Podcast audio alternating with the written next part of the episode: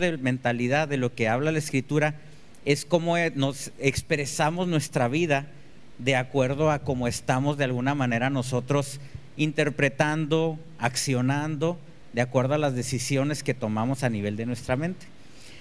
Y algo que es importante es de que muchas, en muchas ocasiones no tenemos la conciencia, cada uno de nosotros, de la relevancia que tiene la mente. La mente es algo sumamente importante.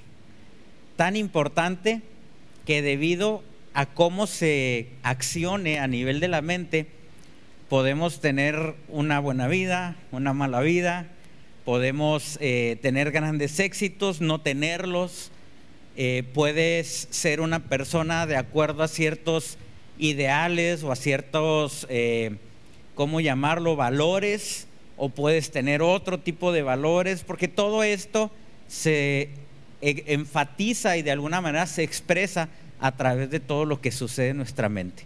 Créanme que hablar de la mente es sumamente complejo. Yo creo que eh, no hay nadie en el mundo que todavía pueda comprender en realidad la mente, y mucho menos la mente de la mujer.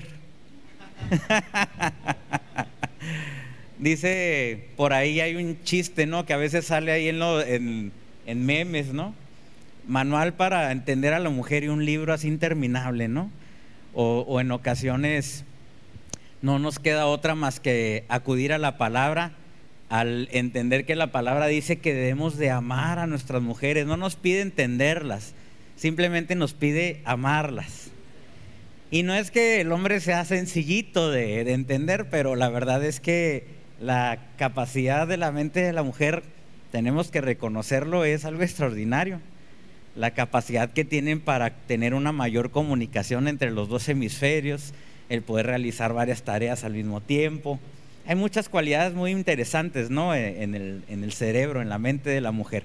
Pero bueno, no estamos para hablar de eso en este momento, pero verdaderamente muchas, en muchas ocasiones no tenemos eh, conciencia del importante papel que juega la mente en nuestras vidas, en nuestras emociones, en nuestras decisiones. Dios definitivamente colocó en el hombre este poderoso elemento, ¿verdad? Que es la mente, para muchas cosas, para su desarrollo personal, desarrollo familiar, desarrollo social, eh, para su desarrollo espiritual, para también eh, tener un desarrollo incluso intelectual mismo, económico y en todas las áreas donde ustedes se pueden imaginar, la mente tiene que ver. Entonces, definitivamente pues debemos de entender que la mente es algo sumamente importante. Esta serie, porque voy a estar hablando en varios domingos acerca de lo que es la renovación de la mente, pues lleva como título de esta manera, ¿no? la serie, por decirlo así, la renovación de la mente, tomando en cuenta las palabras que dijo el apóstol Pablo, ¿no? En el libro de Romanos, que debemos de renovar nuestro entendimiento.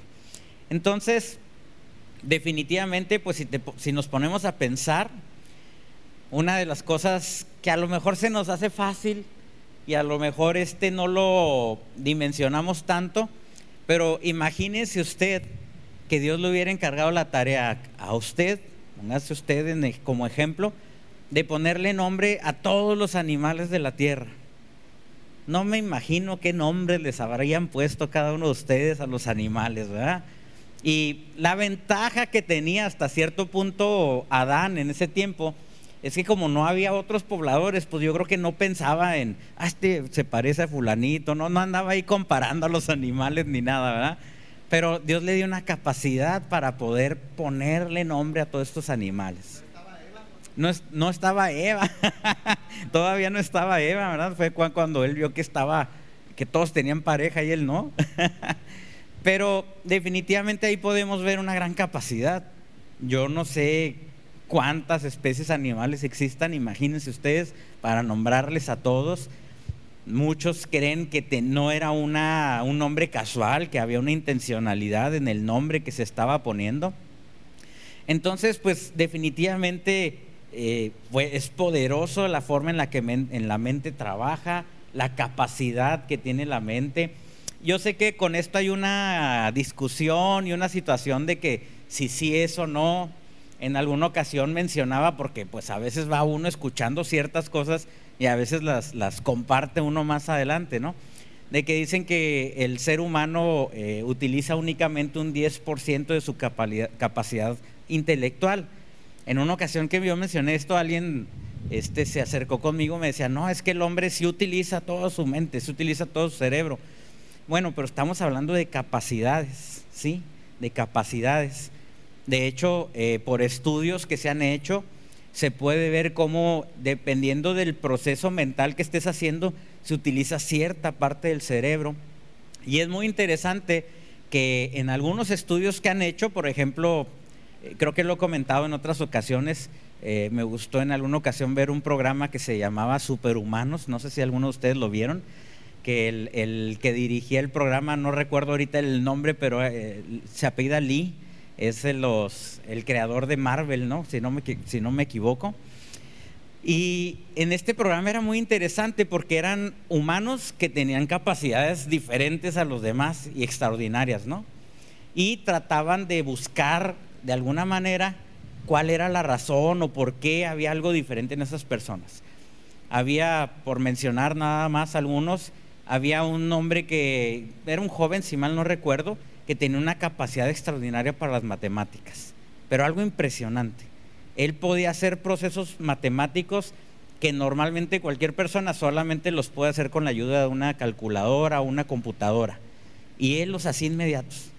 Lo llevaron a una universidad de matemáticas y le decían ecuaciones que tenía que hacer y los muchachos en la audiencia, eh, siendo estudiantes de matemáticas, con sus calculadoras ahí calculando y todo, y el hombre este daba la respuesta inmediata a lo que se le estaba cuestionando. Era algo increíble. Y este hombre lo pusieron a hacer procesos matemáticos eh, estudiando, no recuerdo si era con una tomografía, no recuerdo, y veían que se activaban partes de su cerebro que no se activaban normalmente o que no eran lugar en donde normalmente procesábamos otras personas cuestiones matemáticas. Entonces esto es, nos habla de algo diferente, capacidades diferentes. Había otro hombre que tenía una capacidad extraordinaria para la música, le, le llamaban que tenía una memoria fotográfica y este hombre lo que hacía era que cuando escuchaba una sola pieza musical, la escuchaba, de hecho era ciego, escuchaba esta, esta pieza y era una pieza sumamente complicada de tipo como música clásica y con una sola vez de haberla escuchado se ponía a tocarla en el piano, lo grababan por, una, por medio de una computadora y al transcribir lo que él había tocado a una partitura veían que era exactamente igual como estaba escrita la pieza original, ejecutada de manera impecable. Qué increíble, ¿no? También a este joven le hacen estudios y pueden ver que hacía procesos diferentes en su cerebro a como lo hacemos normalmente cada uno de nosotros. Y como este había muchos ejemplos, otros ejemplos que no necesariamente tenían que ver con la mente, aunque la mente sabemos, o mejor dicho, el cerebro, regula muchas de las cosas de nuestro cuerpo. Un hombre que nunca se cansaba al hacer ejercicio.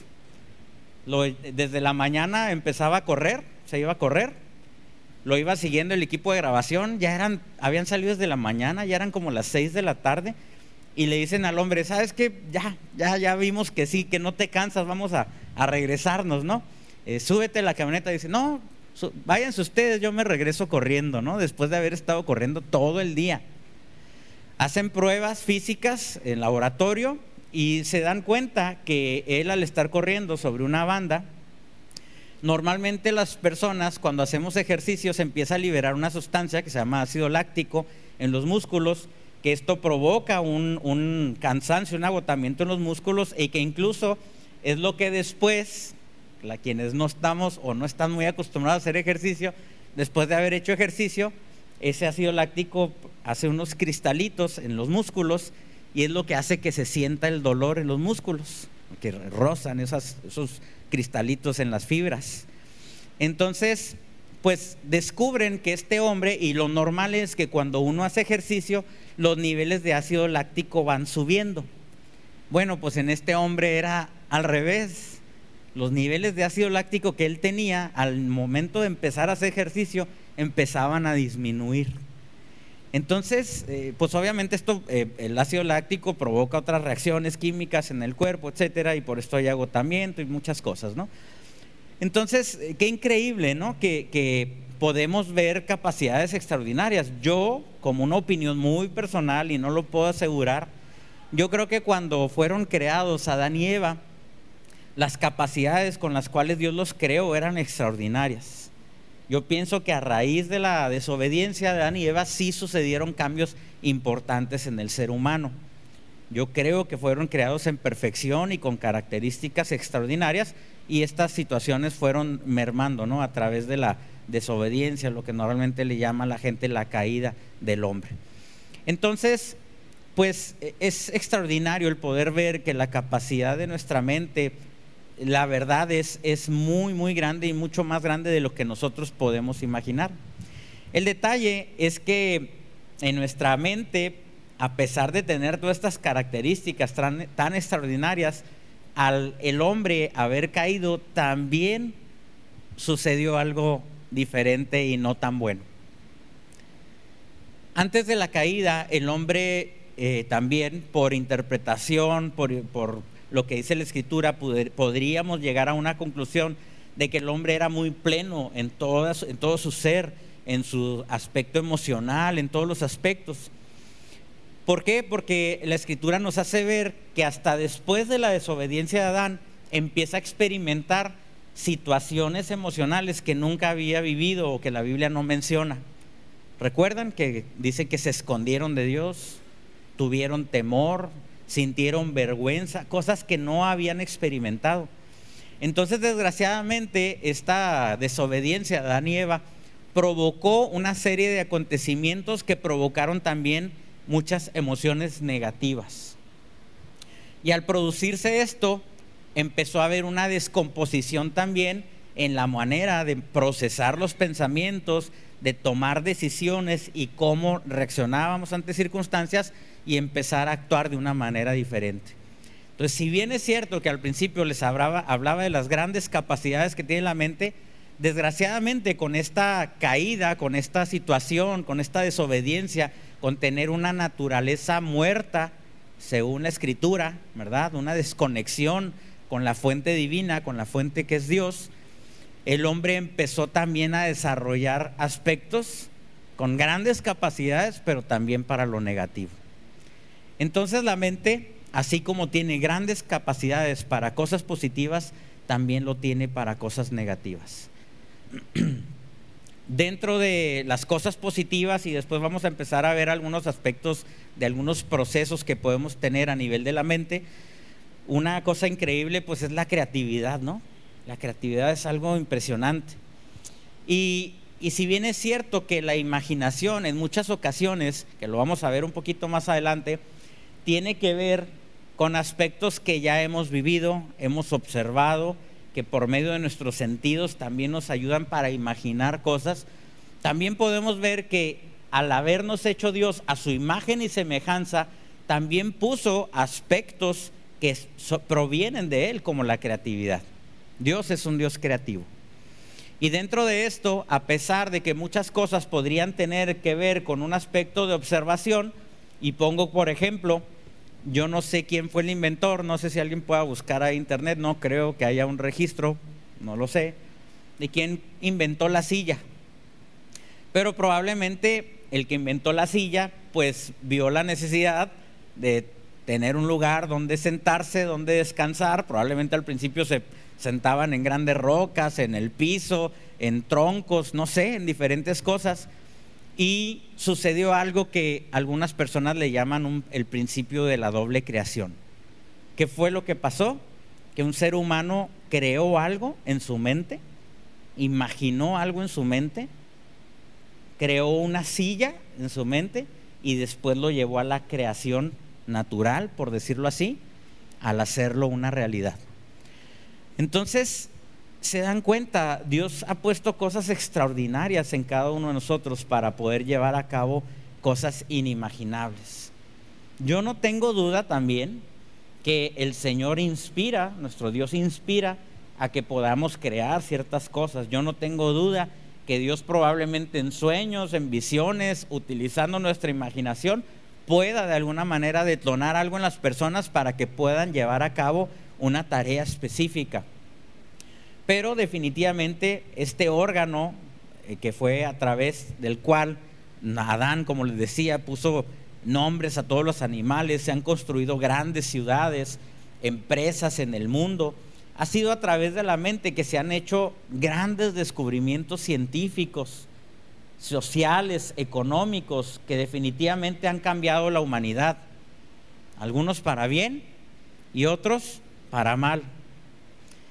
Lamentablemente también a través de la mente se han tomado en muchas ocasiones las peores decisiones, no solamente individuales como nosotros, que podemos llegar a tomar decisiones equivocadas, sino decisiones que han cambiado el curso de la historia, de la humanidad, de imperios, de tantas cosas, ¿no?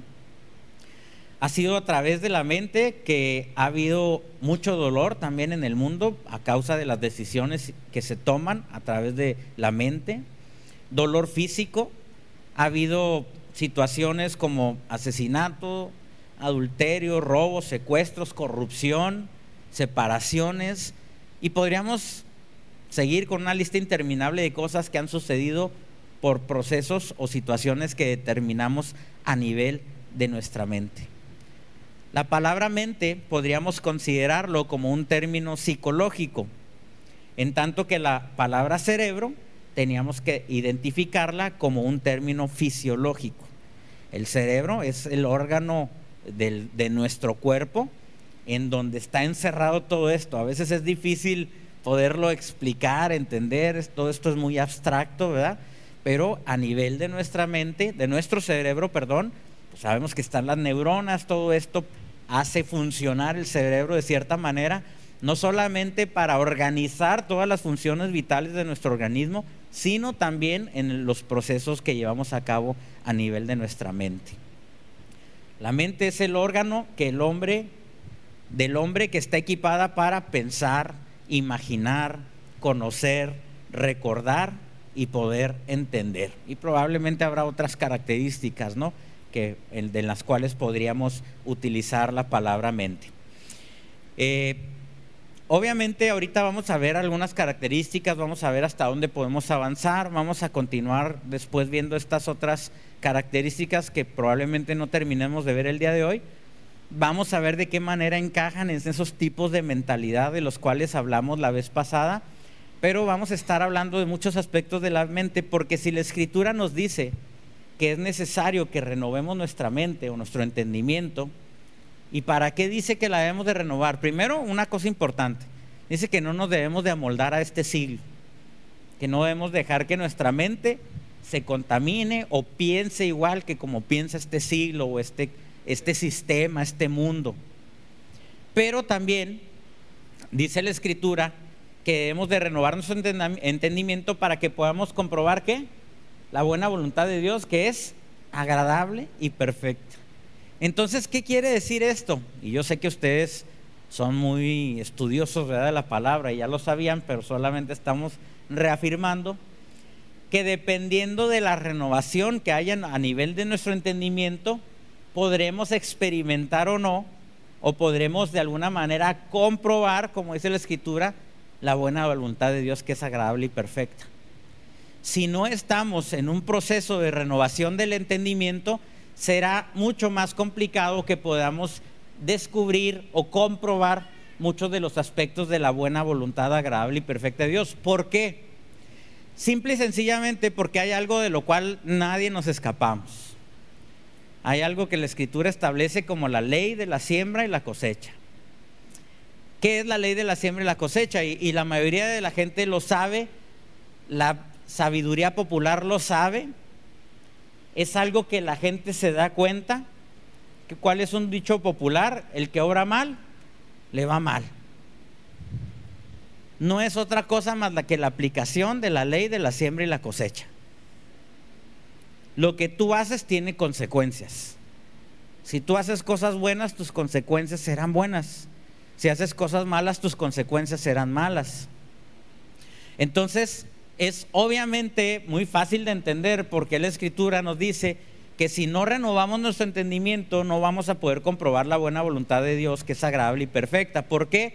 Porque al no renovarla y estar caminando, decidiendo, actuando, ejecutando, concluyendo de la forma como concluye el mundo y no como concluye Dios, y estar accionando de esta forma, nuestros resultados serán en base a lo que el mundo es y a lo que el mundo hace.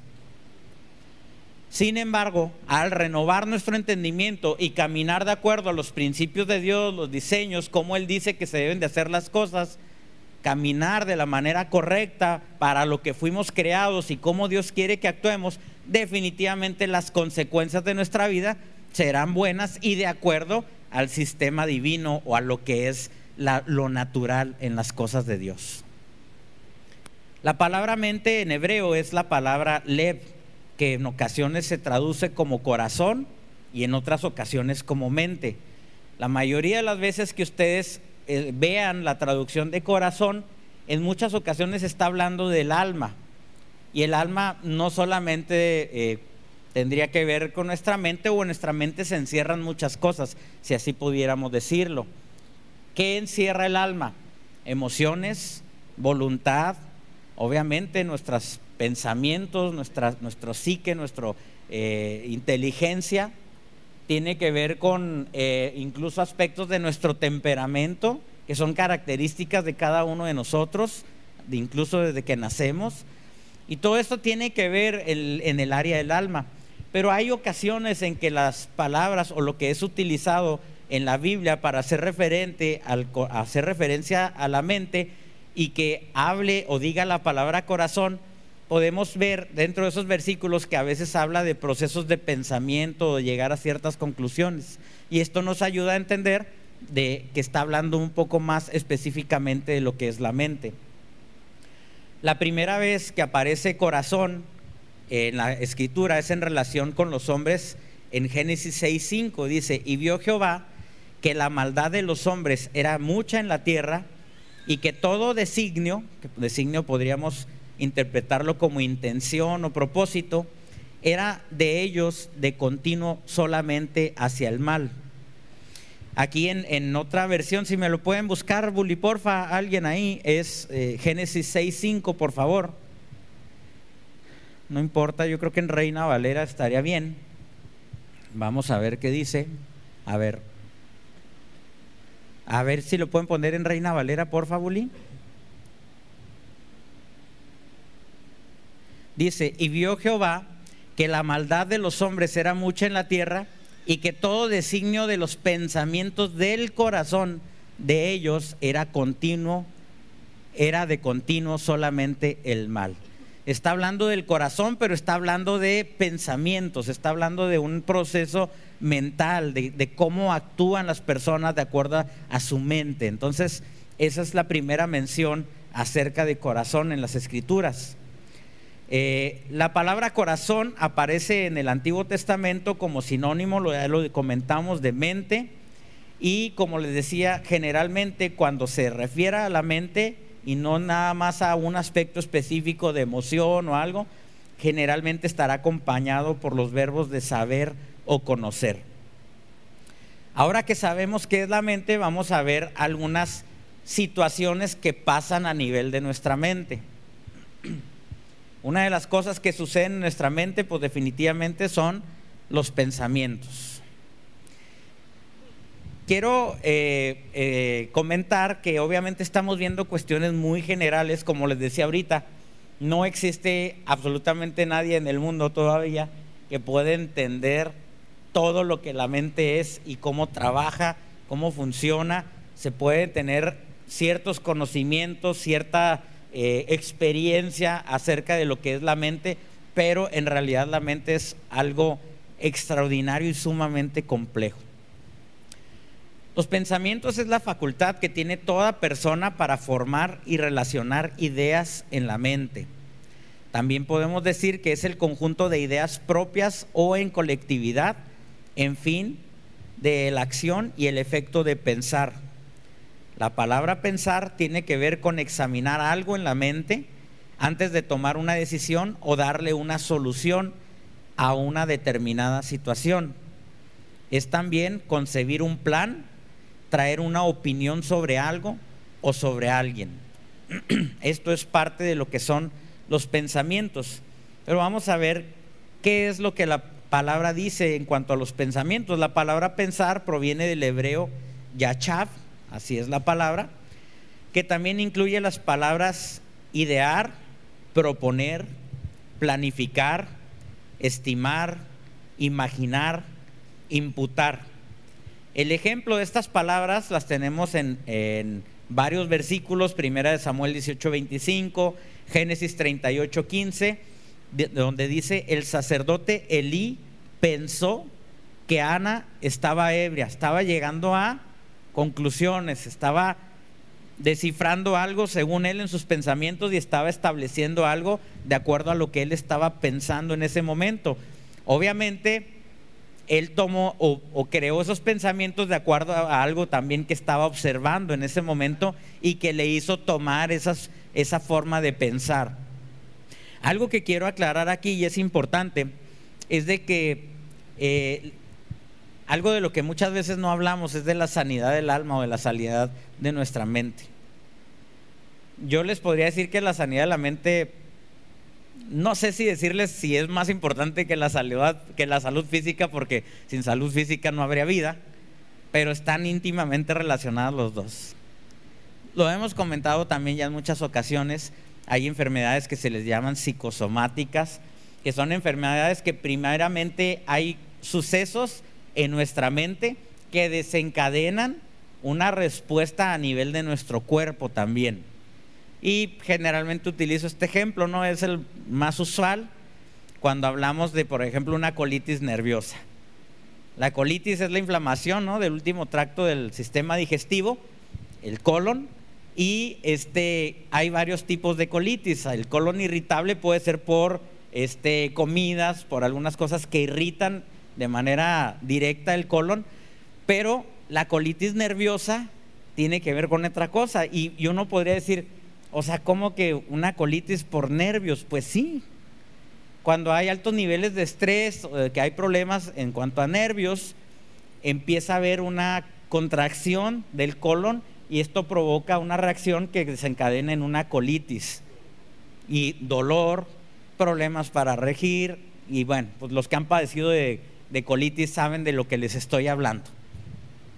Entonces, qué increíble, ¿no? Que a pesar de que son situaciones que en teoría tendrían que ser parte únicamente de nuestra mente, de nuestros pensamientos, llegan a reflejarse a nivel de nuestro cuerpo.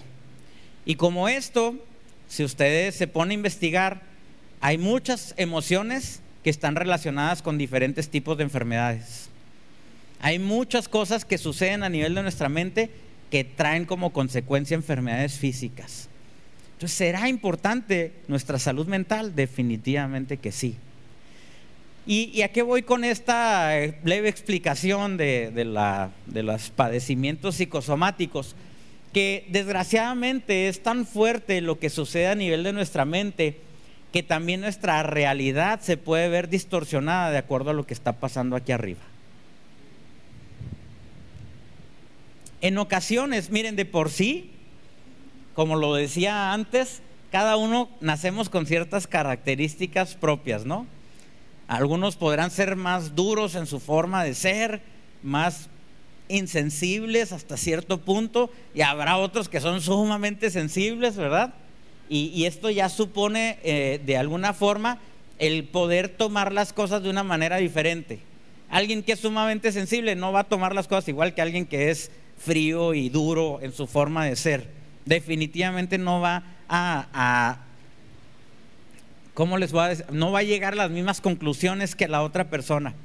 Pero si a esto le sumamos que haya una alteración en el, en el, a nivel del alma, de nuestros sentimientos, de nuestras emociones, y haya hasta cierto punto un desequilibrio, un daño, pues esto va a provocar que nosotros no tengamos las conclusiones correctas sobre muchas cosas. Y a su vez, esto hará que nuestros pensamientos se vean afectados de acuerdo a lo que nosotros, el buen estado de ánimo que tengamos en ese momento. Y no queda ahí la cosa. después de los pensamientos llegamos a acciones o determinaciones o llegamos a tomar ciertas decisiones y no nos ponemos a ver que desde origen ya vienen las cosas mal.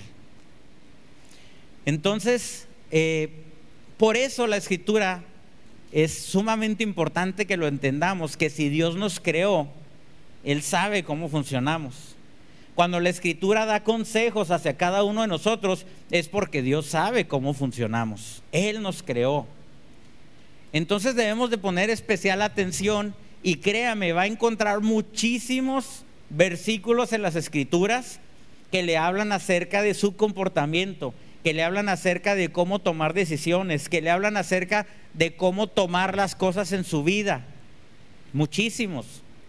Muchas de las cuestiones conductuales, por ejemplo, en el libro de Proverbios, son grandes consejos que le da a Dios para que no se meta en problemas. Nuestra óptica definitivamente cambia cuando somos entendidos en el nuevo pacto, en la gracia, en la justicia, en la verdad presente, para saber que ninguno de esos aspectos conductuales de los que nos habla la Escritura tienen que ver con un aspecto en el cual nosotros podamos merecer algo o en el cual nosotros podamos ganar algo o en un momento dado que nosotros vayamos a alcanzar un nivel de, de espiritualidad o de santidad porque ninguna cosa que haga el hombre puede lograr eso. De la única manera que esto se puede lograr es a través de la justicia que fue puesta en nosotros a través de Jesucristo, quien sí cumplió con absolutamente todo. Quien sí es absolutamente santo, justo y perfecto. Ahora, esto no significa que a pesar de que no vayamos a recibir mayor santidad, ni, ni mucho menos algunas cosas, o bendiciones, porque ahora nosotros sabemos que en Cristo fuimos bendecidos con toda bendición espiritual. La palabra dice que todas las promesas en Cristo son qué? Sí, amén. Entonces no estamos hablando de esas consecuencias, pero no significa que el hecho de que nosotros actuemos de cierta manera o de otra manera no vaya a tener consecuencias sobre nuestra vida. Por eso en el libro de Proverbios en muchas ocasiones dice, el justo actúa de esta forma, mas el necio hace las cosas de esta manera. Está hablando de dos personas o de dos mentalidades, de dos formas de actuar que aún en ocasiones el justo, y hablando de justo aquellos, todos aquellos que hemos sido justificados a través de nuestro Señor Jesucristo, habrá ocasiones en nuestra vida en que vendrá el momento de tomar una decisión y aunque no, todo en nosotros nos lleve a tomar cierta decisión, tengamos que tomar fuerza, voluntad, tengamos que llevar nuestros pensamientos cautivos a Cristo para que en vez de irnos por la decisión que normalmente tomaríamos, decir, no, no voy a hacer esto, sino que voy a hacer esto. Entonces definitivamente los pensamientos nos llevan a todo esto y entender que una, eh, un alma eh, desequilibrada, dañada, nos va a hacer tener una perspectiva diferente de las cosas. Otro ejemplo que comúnmente utilizo. En muchas ocasiones, si uno, vamos a suponer que una mujer está en un momento muy emocional, este, probablemente hormonal, ¿por qué no? También las hormonas juegan en todo esto, no nada más nuestras emociones, eh, pueden dañar nuestras emociones las, las hormonas y que esté en una situación muy vulnerable y muy sensible. Y llega aquí al servicio el domingo, se topa con una amiga y la amiga le dice, oye, qué bonita blusa traes, te ves muy bonita. Ay, muchas gracias. Si, si está en un momento de mucha vulnerabilidad, probablemente eso que le dijo la amiga le va a estar dando vueltas en la cabeza y las mujeres, vaya, que son buenas para darle vueltas en la cabeza a las cosas, ¿verdad? es broma, ¿eh? Llega a su asiento y probablemente va a empezar a pensar, ¿por qué me habrá dicho eso? ¿Me veré mal? ¿Me veré más rellenita el día de hoy? Y, puede empezar a hacer toda una historia en su mente por un buen comentario que se le hizo, pero por el aspecto de que en ese momento emocionalmente no estaba tan bien, pudo empezar a desencadenar una situación de conclusiones y pensamientos que no necesariamente eran los correctos. Cuando en realidad la persona que le hizo el cumplido lo hizo de todo corazón y realmente pensaba que usted se veía muy bien. ¿A qué quiero llegar con esto? Y nuevamente, para que no van a decir, no, el pastor nomás pone ejemplo a las mujeres. Igual para los hombres también pasa. Mande. Un ejemplo para los hombres, este, vamos a suponer que nos, no, voy a decir nombre, ya iba a voltear así para otro lado. Es que puede ser lo mismo también físicamente, o sea, eh, te ves muy bien o algo y el, el hombre puede interpretarlo de una manera. ¿Cómo, perdón? Ah, pues dice que cuando no han comido, acá nos están diciendo, ¿verdad? Que es algo común en el hombre, que como que no hay mucho control ahí también de las emociones y que el hombre tan amorosos que somos, ¿verdad? Tan pacientes, tan procesados por Dios, ¿verdad? Llegamos a la casa y, mi amor, ya está la comida. No, todavía no está. No te preocupes, mi reina, tú cuando tú puedes, ¿verdad? Eh, así actúan los hombres. Miren, yo hago la comida, tú siéntate, descansa, yo lo voy a hacer. No, no es cierto. Por ahí nos sacan la garra que miren cómo se ríen con ganas, ¿eh? Nos sacan la garra que muchos hombres se ponen. miren, yo creo que alguien me conoce porque se rió cuando es que se pone. Nos ponemos medio geniosos, ¿no? Cuando no hemos comido. ¿Desea algo usted, doctor? Sí, el hambre provoca ahí estragos, ¿verdad? También ahí en, en las emociones y en las reacciones. Entonces, ¿por qué les digo todo esto? Porque definitivamente nuestro estado anímico, si no está bajo gobierno, si no está bajo una óptica correcta, pues nos va a hacer ver las, las cosas de una manera distorsionada e incorrecta. ¿Qué más podemos decir? Las palabras eh, en griego para pensar, pues son muchísimas. Recuerden que eh, el griego eh, fue el idioma que era más utilizado en el tiempo del Nuevo Testamento y por esa razón se escribió en griego.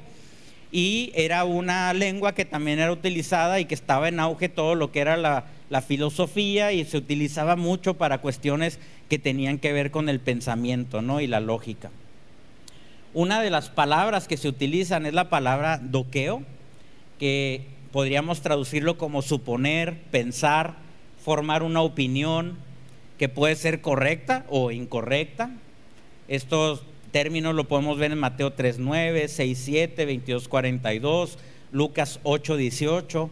Otra palabra que se utiliza es la palabra nomiso, que significa suponer o considerar, también vista en varios versículos. La palabra froneo, que tiene que ver con estar mentalizado de una cierta manera.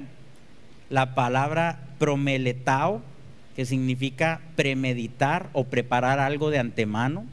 Todo esto tiene que ver con cuestiones del pensamiento.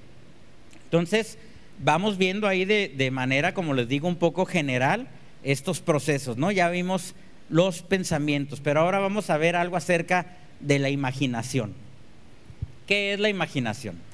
La imaginación es la capacidad que tiene el hombre para producir imágenes en su mente. La palabra en griego es la palabra entúmesis o entumesis, que significa razonamiento interno. Es la facultad de la mente de representar imágenes de las cosas reales o ideales. Entonces, imaginar es representar idealmente una cosa, crearla en nuestra imaginación. Hay tres elementos principales por los cuales se activa la imaginación en nuestras mentes y estos son por lo que nosotros vemos, por lo que nosotros escuchamos y por lo que nosotros palpamos. Al tener ya conocimiento de algunas cosas, por ejemplo, no sé si han visto esos juegos ¿no? que a veces hacían en la televisión, que les vendan los ojos, tienen que tocar algo y tienen que imaginar qué es lo que están tocando.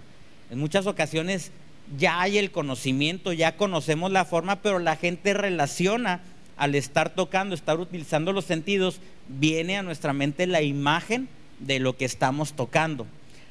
Y les digo como una apreciación muy personal, yo creo que la imaginación puede ir un poco más allá, no solamente de las cosas que conocemos, sino por una capacidad o característica de Dios mismo, que es la creatividad, yo sí creo que puede haber algo, aún y cuando no lo conozcamos, que pueda surgir de nuestra mente. De ahí pueden venir inventos, descubrimientos, eh, cosas que a lo mejor no necesariamente estaban registradas en nosotros. La palabra griega maskit significa figura, grabado en piedra, pared o cualquier objeto.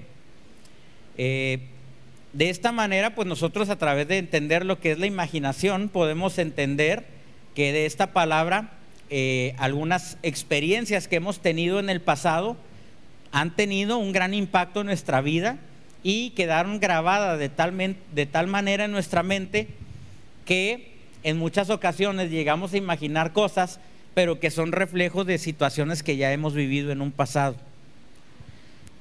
Eh, en muchas ocasiones hay gente que asegura que vivieron algo, una experiencia, eh, no sé, sobrenatural, algo, y en muchas ocasiones es únicamente la acumulación de recuerdos, de situaciones en nuestra mente, incluso una conjunción o el combinar situaciones que ya estaban en nosotros para poder imaginar una situación.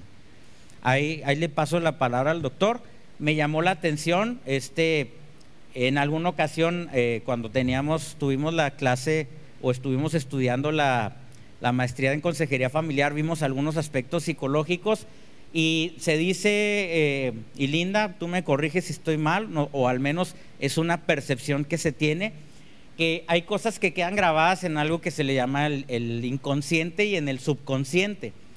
Y en el inconsciente son cosas que a lo mejor no podemos acceder a ellas de una manera fácil, están muy grabadas, muy adentro de nosotros, pero no significa que no estén registradas ahí. Entonces, nos decía el profesor que hay incluso dentro de nosotros información que pudo haber sucedido desde niños y que se podría llegar a accesar a esa información que se tiene. El encabezado de un periódico cuando tú eras niño y sobre muchas situaciones o información que hemos recibido a lo largo de toda nuestra vida. Hay situaciones que pueden llegar a detonar que esas cosas que están guardadas puedan venir al subconsciente, que es un poquito abajo del consciente, o incluso al consciente mismo que eso que está diciendo es muy importante, sobre todo los que hemos tenido que, que ser, fungir, trabajar como pastores, ¿verdad? Que muchas veces hay gente que está tan emocionada con el Señor que imagina cosas y las, da, y las viene y las dice como si fueran ciertas. Pues desde luego que eso no es correcto, ¿verdad? Es un engaño. Pero no lo hacen por maldad, lo hacen por ayudarle al Señor.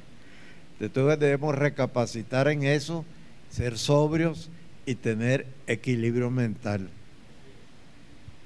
Así es, en muchas, eh, sin esa manera de enseñanza, sin crítica, sin juicio, pero hay muchas ocasiones en que incluso los mismos psicólogos al diagnosticar a veces a una persona, no recuerdo el término, pero llegan a diagnosticar en algunas personas eh, por decirlo así, algunos tipos de delirios este, religiosos, en el sentido de que la persona empieza a creer que puede estar escuchando voces, que puede estar este, teniendo visiones, etcétera, pero todo esto es una eh, alteración de sus sentidos por estar sugestionándose a todas estas cosas. Sí sucede. No queremos decir que no pueda suceder el, Dios mismo es, soberano y lo puede hacer, pero en muchas ocasiones, sobre todo cuando se llegan a niveles de fanatismo y situaciones mal comprendidas, se puede caer obviamente en todo este tipo de situaciones.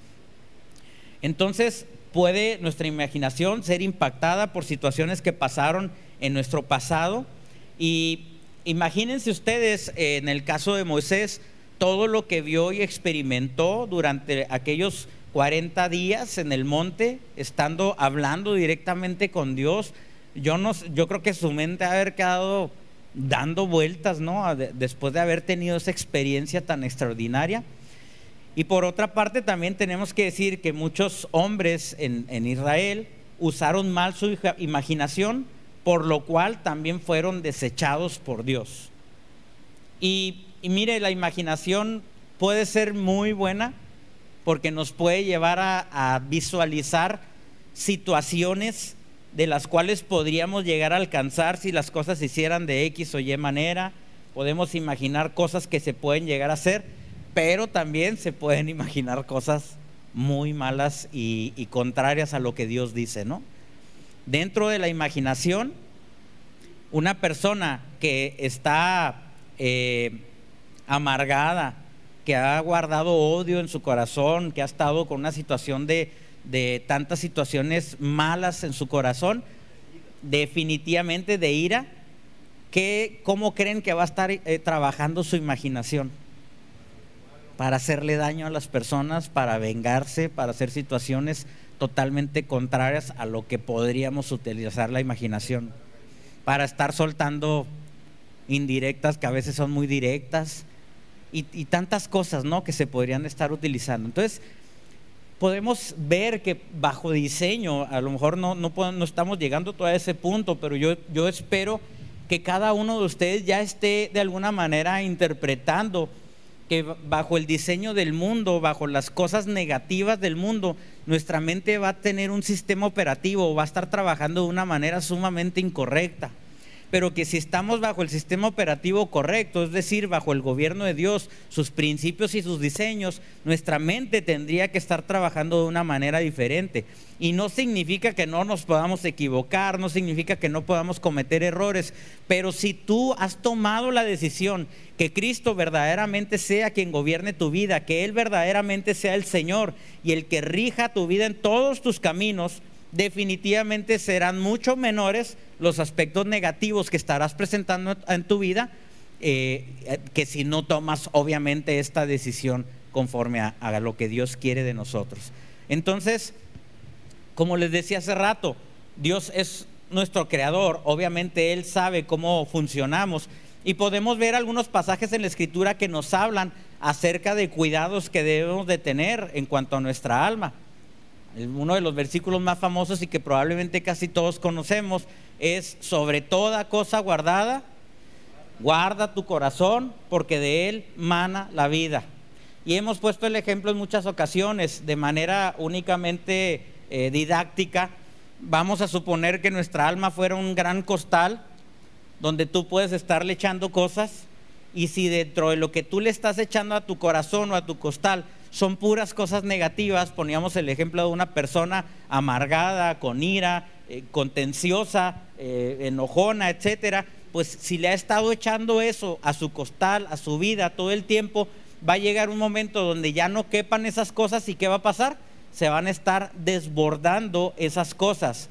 Entonces, sobre toda cosa, guarda tu corazón porque de él mana la vida. Hay otro, otro versículo que dice, de la abundancia del corazón habla la boca. Ahí es como que se está desbordando ese costal.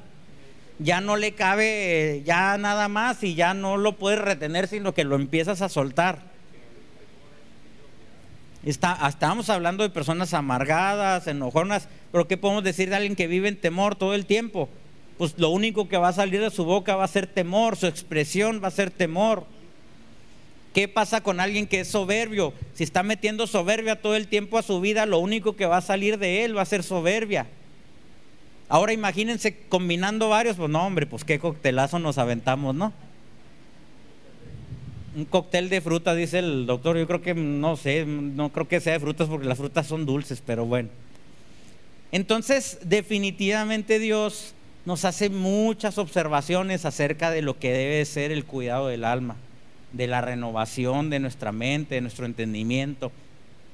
Donde tienes tu, tu tesoro, tu tesoro, ya, se me anda tocando una quesadilla, yo creo. Una, una quesadilla de, del, del, queso sello de oro. Ah, no, ese ya fue comercial, ¿verdad? Donde tienes tu tesoro, ahí está tu corazón. Dependiendo de en lo que más estás poniendo atención, en lo que más estás teniendo cuidado, Ahí está tu corazón, donde pones tu interés. ¿Qué, ¿Cómo nos confronta todo esto? Eh?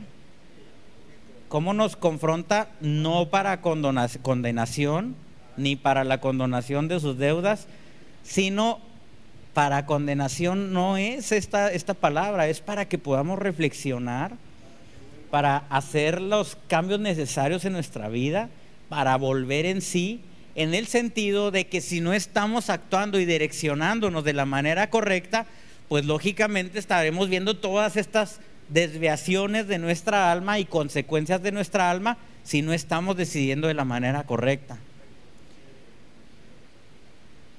Cuando este es un versículo para mí creo demasiado amplio, cuando la escritura dice, busca primeramente el reino de Dios y su justicia y todas las demás cosas te serán añadidas, muchas veces pensamos que, es únicamente una búsqueda emocional de, de buscar a Dios o de querer a Dios. No, tiene que ver con todo, tiene que ver con su gobierno, tiene que ver con su plenitud. ¿Cómo, perdón? Con, ocuparnos, cuando buscamos las cosas del reino, tiene que ver con su gobierno, tiene que ver con lo que Él designó. Entonces, cuando nosotros verdaderamente estamos pendientes y buscando verdaderamente llevar a cabo en nuestra vida lo que Dios ha decidido o ha establecido que es lo correcto o lo natural dentro de sus cosas, pues definitivamente sí vamos a poder experimentar eso que dice Romanos 12, 1 y 2, la buena voluntad de Dios que es agradable y perfecta.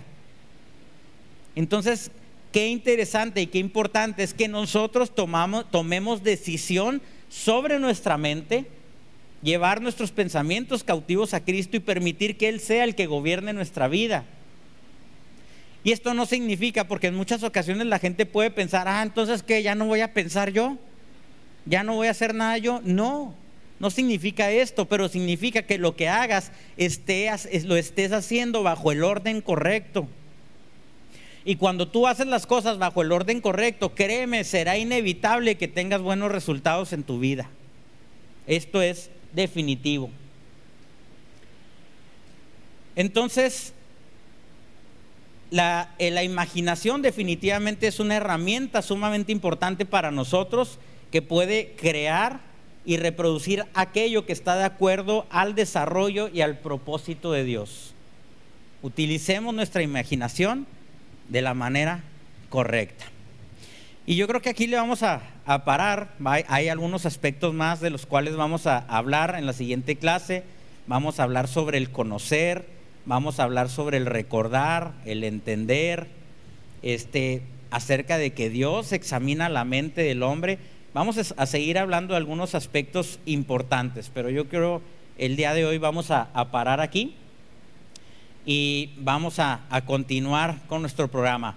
Esta es la segunda parte de esta serie, la renovación de la mente. Y la primera parte, si no me equivoco, Claudia, fue el 11 de febrero, ¿verdad? ¿Me habías dicho? ¿Cómo? junio, el 11 de junio, perdón. El 11 de junio fue la primera parte, por si usted quiere ir llevando una continuidad de todo esto, lo, puede hacer. Entonces, bueno, pues vamos a, continuar con nuestro programa. Eh, recuerden que al finalizar